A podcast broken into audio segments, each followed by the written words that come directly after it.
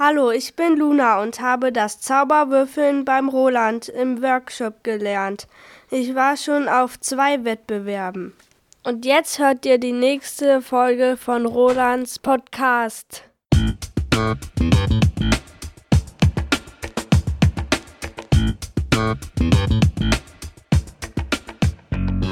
Herzlich willkommen, liebe Zuhörer.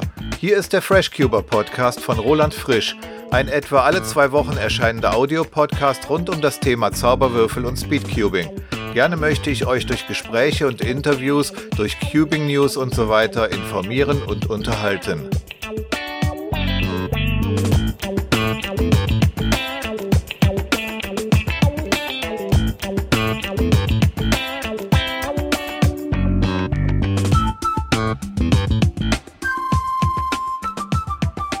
Hörst Folge 5, erschienen Ende Januar 2019. Die Themen in dieser Episode Alternative Speedcubing-Methoden. Was unterscheidet Petrus, Rue und ZZ von CFOP, der bekanntesten Methode? In der Rubrik Bastelstunde spreche ich diesmal über den Color Mirror Cube, den ich auch manchmal Schrödingers Cube nenne. Und natürlich gibt es wieder Cubing News, also neue Rekorde und Competitions.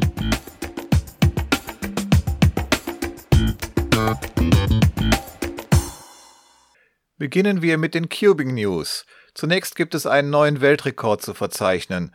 Denn Max Hilliard, den wir ja schon öfters hier im Podcast erwähnt haben, der hat seinen 3x3 Blindfolded Weltrekord wieder etwas verbessert.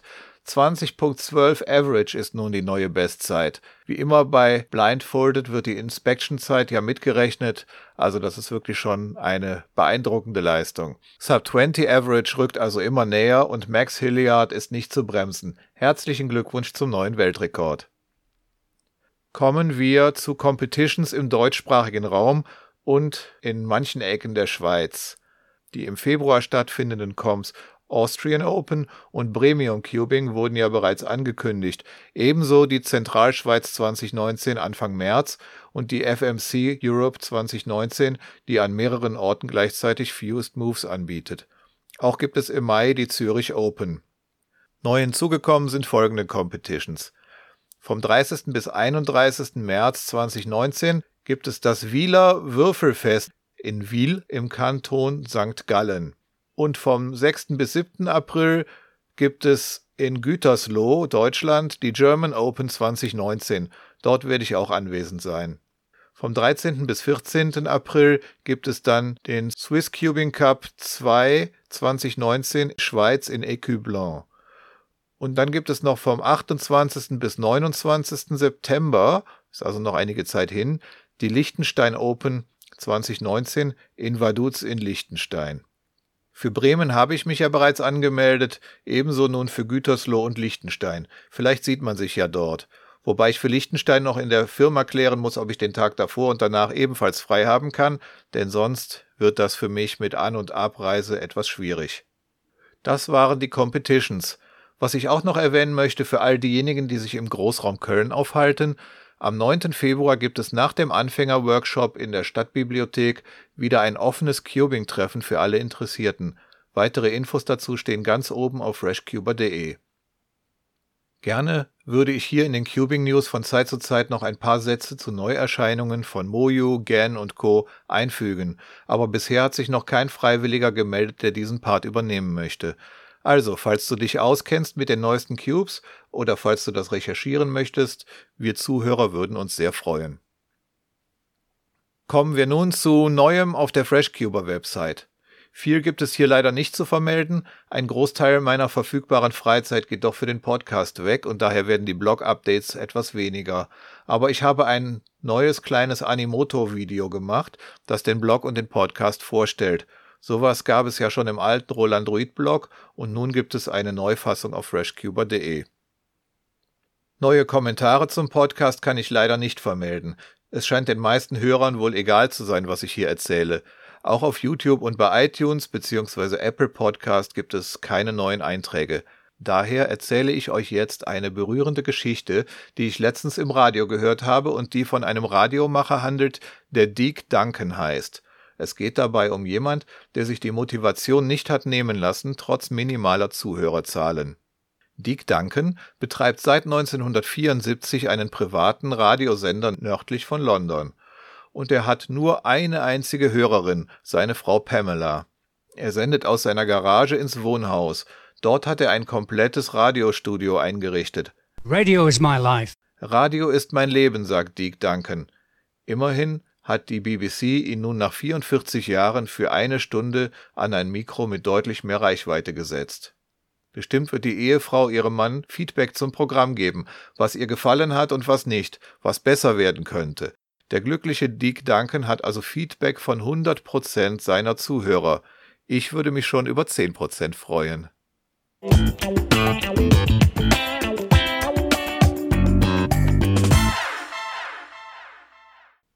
Kommen wir nun zum Hauptthema der heutigen Folge, und zwar zu der Frage, welche 3x3-Methode ist die beste für Speedcubing? CFOP.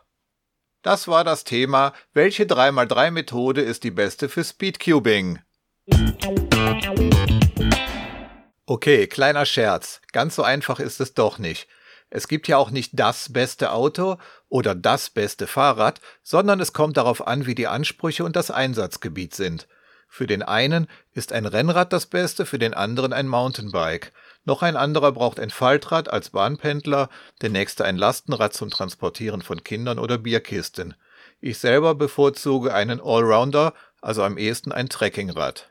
Und so ist es auch mit den Speedcubing-Methoden für den 3x3. Der eine möchte ganz nach vorne und braucht die allerschnellste Methode, auch wenn diese mit sehr hohem Lernaufwand verbunden ist. Der andere mag das Lernen von Algorithmen nicht so sehr und bevorzugt daher eine intuitivere Methode, auch wenn er damit vielleicht nicht unter 10 Sekunden kommen wird. Auch spielt eine Rolle, was die anderen machen. Man will sich ja vielleicht mit Freunden austauschen oder man möchte kapieren, worüber auf Competitions und in Foren diskutiert wird etc. Daher wäre es eigentlich ganz vernünftig, sich relativ zu Anfang Gedanken um diese Frage zu machen. Wenn man erst einmal alle 57 OLL-Algorithmen und 21 PLL-Algorithmen gelernt hat, dann nützt einem eine Methode mit weniger Lernaufwand auch nicht mehr so wahnsinnig viel. Aber welche Speedcubing-Methoden sind bekannt und üblich und wie unterscheiden sie sich? Ich versuche mal einen kleinen Überblick zu geben. Zunächst einmal kann man den Cube auch mit der Layer-by-Layer-Methode, auch LBL genannt, in 30 bis 50 Sekunden lösen, wenn man fleißig übt. Das ist die Methode, die ich zum Beispiel den Anfängern in meinen Workshops in der Stadtbibliothek beibringe, weshalb sie auch manchmal einfach Anfängermethode genannt wird, obwohl es auch hier verschiedene Varianten gibt. Vorteil dieser Anfängermethoden, man braucht nur sehr wenige Algorithmen, das Ganze folgt einem einfachen Plan, nämlich untere Ebene, mittlere Ebene, obere Ebene. Nachteil, Richtig schnell wird man damit nicht, aber quasi als Citybike für den Alltag taugt es. Doch für die Rennradfahrer im übertragenen Sinne muss eine richtige Speedcubing-Methode her. Zum Beispiel die CFOP oder Friedrich-Methode. Es ist die bekannteste Speedcubing-Methode, seit Jessica Friedrich diese 1995 im Internet veröffentlicht hat, was damals noch Neuland war. Das Internet ist für uns alle Neuland. Okay, das war 18 Jahre später. Eigentlich war das Internet da schon längst volljährig. Doch zurück zum Speedcubing. CFOP, also C-F-O-P, steht für Cross, F2L, OLL und PLL, also für die vier Grundschritte dieser Methode. Erst das Kreuz, dann die unteren zwei Ebenen, dann die Orientierung der letzten Ebene und dann die Vertauschung oder Permutation der letzten Ebene.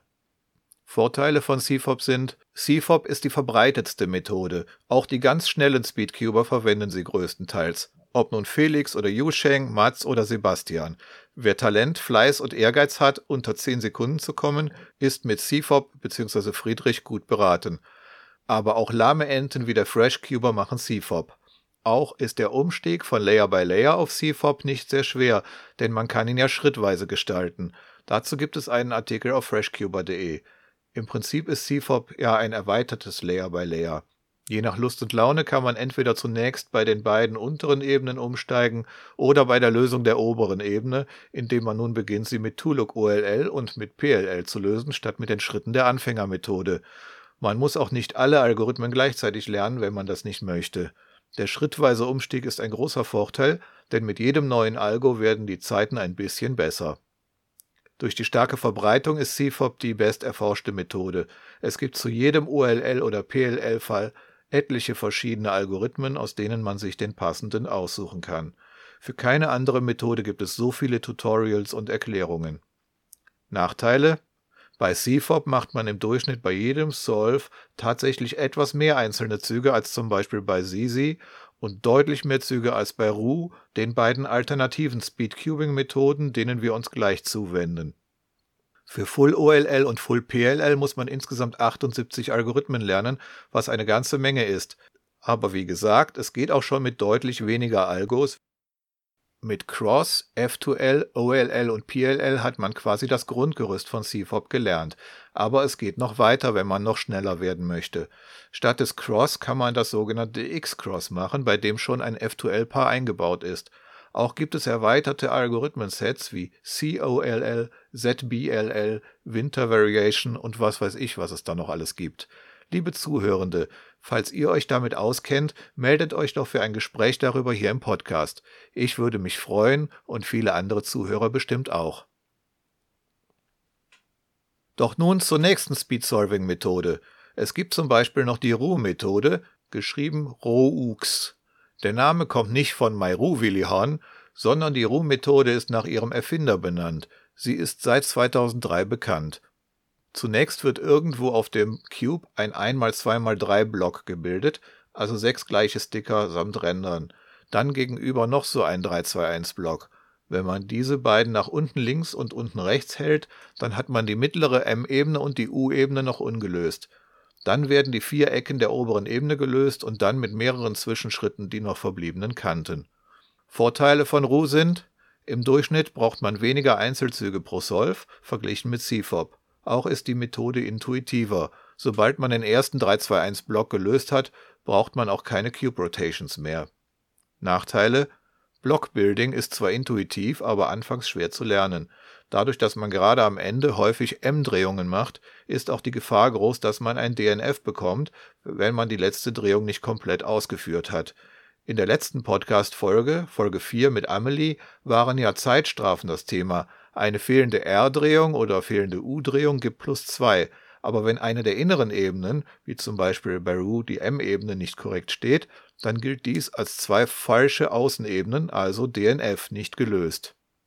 Beim Cuben mit einer Hand lassen sich die M-Drehungen nur durch Table Abuse vernünftig machen, also durch Mitbenutzen des Tisches.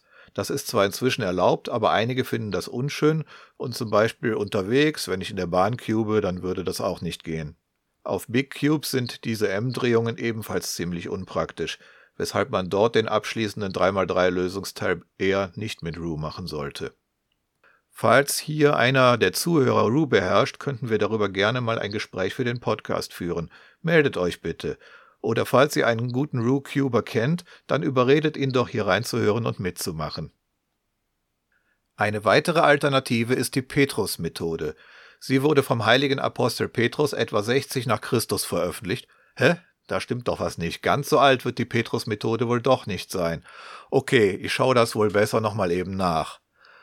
Ähm, ach nee, hier steht, es war 1981 der schwedische Speedcuber Lars Petrus. Wer die WCA-Seite von Lars Petrus öffnet, der sieht seine ID 1982 Petr 01. Er hat also bereits 1982 an der World Championship teilgenommen, und zwar mit einer Bestzeit von 24,57 Sekunden. Das war damals Platz 4. Auch im 21. Jahrhundert war Lars Petrus aktiv, und zwar von der WM 2003 bis zur WM 2013. Er hat übrigens dem berühmten OLL-Algo 27 den Namen Sune gegeben. Ebenso hat er viele andere bekannte Algorithmen benannt. Dass er fünf Söhne namens Sune, Niklas, Bruno, Benny und Antisune hat, ist allerdings nur ein Gerücht.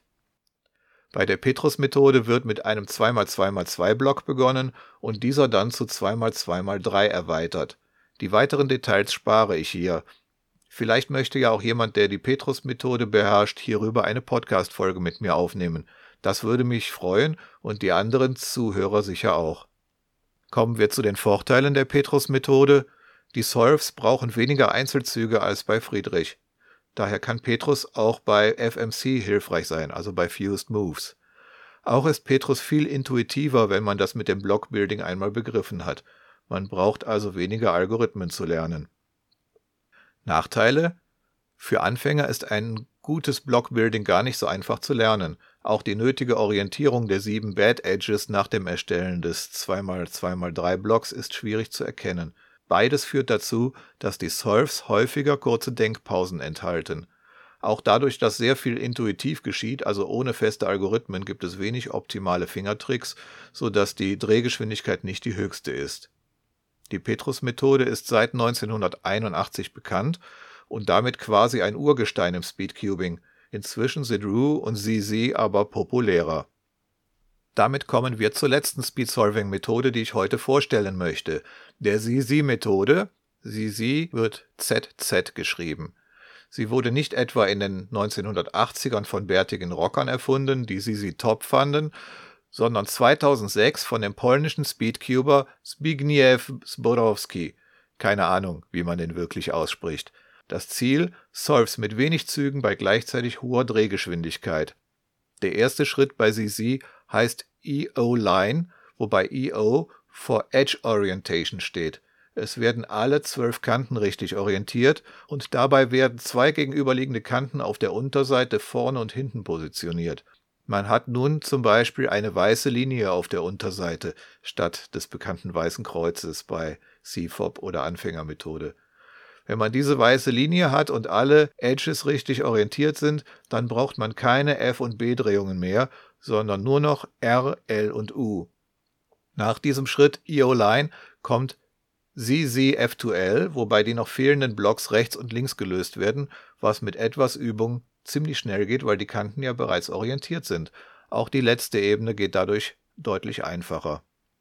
Es gibt zig verschiedene Varianten der Sisi-Methode. Das kann uns gerne mal jemand aus dem Sisi-Fanclub, den man auf vielen Competitions antrifft, erklären. Ich würde mich freuen, wenn es zu Sisi auch mal eine Folge hier im Fresh Cuber Podcast geben würde. Also meldet euch bitte, wenn ihr mit Sisi speedcubed. Vorteile von Sisi. Sobald die EO-Line fertig ist, braucht man nur noch die drei genannten Ebenen und keine Cube Rotations, was auch für One-Handed ein großer Vorteil ist.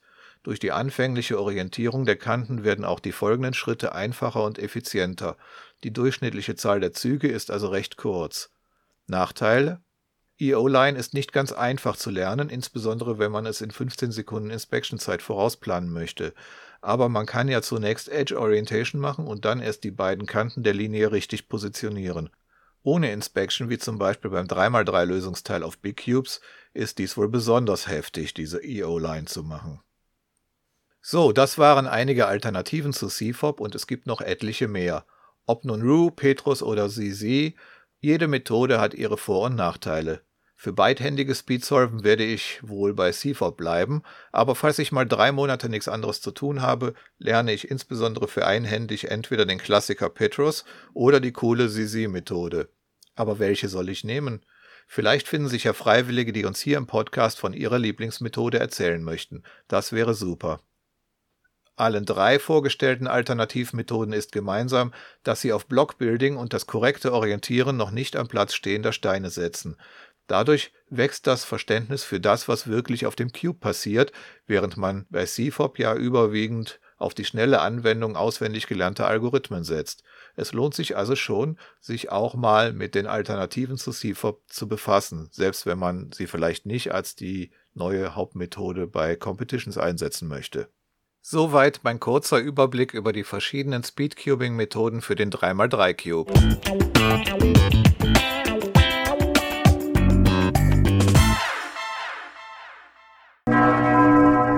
Bastelstunde. In der letzten Folge habe ich in der Rubrik Zuckerwürfel über den Mirror Cube gesprochen. Heute geht es um eine selbstgemachte interessante Variante davon – aber holen wir zunächst etwas aus. Kennt ihr Schrödingers Katze? Zum Glück ist es nur ein Gedankenexperiment von 1935. Schrödingers Katze ist also inzwischen garantiert tot, selbst ihre Enkel und Urenkel. Aber es geht in diesem Paradoxon darum, dass Schrödingers Katze unbeobachtbar in einer Box eingeschlossen ist und ein Mechanismus sie zu einem nicht vorhersehbaren Zeitpunkt töten wird. Schrödinger wollte damit einen Vorgang der Quantenmechanik in die Alltagswelt übertragen. Schrödingers Katze ist sozusagen gleichzeitig tot und lebendig. Näheres erklärt euch zum Beispiel euer Physiklehrer oder Wikipedia. In der heutigen Bastelstunde geht es um den Color Mirror Cube, den ich auch Schrödingers Cube nenne. Er ist quasi gleichzeitig gelöst und ungelöst. Er hat also zwei Lösungszustände, sieht aber in beiden irgendwie auch ungelöst aus. Ein interessanter Zauberwürfel mit zwei Lösungen. In der letzten Folge hatte ich ja erzählt, dass der Mirror Cube nicht nach Farben, sondern nach Form gelöst wird. Im vermischten Zustand ist er sozusagen ziemlich stachelig, also nicht mehr würfelförmig. Wenn er gelöst ist, hat er wieder Würfelform. Man nimmt nun für den Color Mirror Cube einen normalen Mirror Cube, entfernt gegebenenfalls die einfarbigen Sticker und beklebt ihn mit farbigen Stickern. Aber nicht so, dass der Mirror Cube auch im würfelförmigen Zustand die Farben korrekt gelöst hat. So etwas gibt es bereits zu kaufen und ist relativ langweilig. Nein, man beklebt die Flächen des gelösten Mirror Cube entsprechend eines vermischten, normalen Zauberwürfels, den man als Muster daneben legt. Wie man das im Detail macht, das habe ich mal im Blog gezeigt und den Link packe ich natürlich mit in die Shownotes zu dieser Episode auf freshcuber.de. Da die Sticker alle unterschiedliche Größen haben, ist es schon etwas Bastelarbeit und man braucht zuschneidbare Stickerfolien in den bekannten sechs Cube-Farben. Wichtig ist, dass man den Scramble wirklich eins zu eins überträgt, denn sonst ist der Color Mirror Cube am Ende nicht lösbar. Hat man alles richtig gemacht, hat man nun Schrödingers Cube, der quasi gleichzeitig gelöst und ungelöst ist. Denn hat man ihn nach Farben gelöst, dann sieht die Form gescrambled aus, und hat man ihn dann zurück in Würfelform gebracht, sind die Farben wieder gescrambled. Man braucht Schrödingers Cube daher nie mehr zu mischen, bevor man löst. Damit es nicht nach wenigen Solves immer gleich und somit langweilig wird, sollte man sich aber am besten angewöhnen, nicht jedes Mal mit der gleichen Ebene zu beginnen. Nun haben wir also einen Cube mit zwei Lösungen, nach Form und nach Farbe. Denkbar wären aber auch noch mehr gültige Lösungen eines bestimmten Cubes, also ein Zauberwürfel, der nach drei oder vier verschiedenen Merkmalen gelöst werden kann. Schreibt doch mal in den Kommentarbereich unter diesem Podcast, was euch dazu einfällt, wie so etwas gehen könnte. Das war die heutige Bastelstunde im Podcast. In den Show Notes könnt ihr meinen Color Mirror Cube sehen und ebenfalls einen, den Leni mal gebastelt hat und zu einem unserer Kölner Cubing-Treffen nach dem Workshop mitgebracht hat.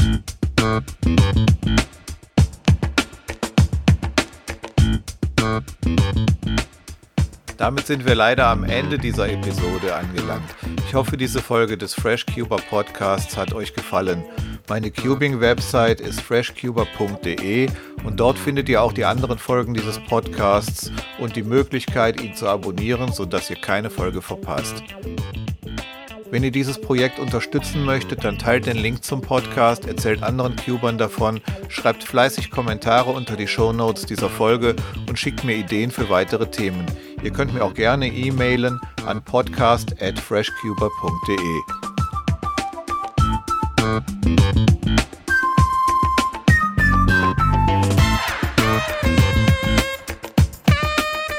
Die nächste Folge, also Episode 6 des FreshCuber Podcasts, erscheint im Februar. Wann genau kann ich noch nicht sagen, denn das eigentlich vorgesehene Wochenende ist mit dem Zauberwürfel-Workshop und einem privaten Termin belegt und das Wochenende darauf ist die Premium Cubing.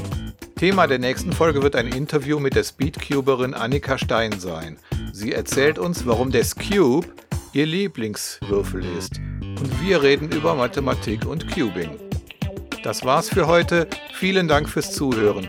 Bis zur nächsten Episode wünsche ich euch eine gute Zeit mit viel Spaß beim Cuben. Bis denn.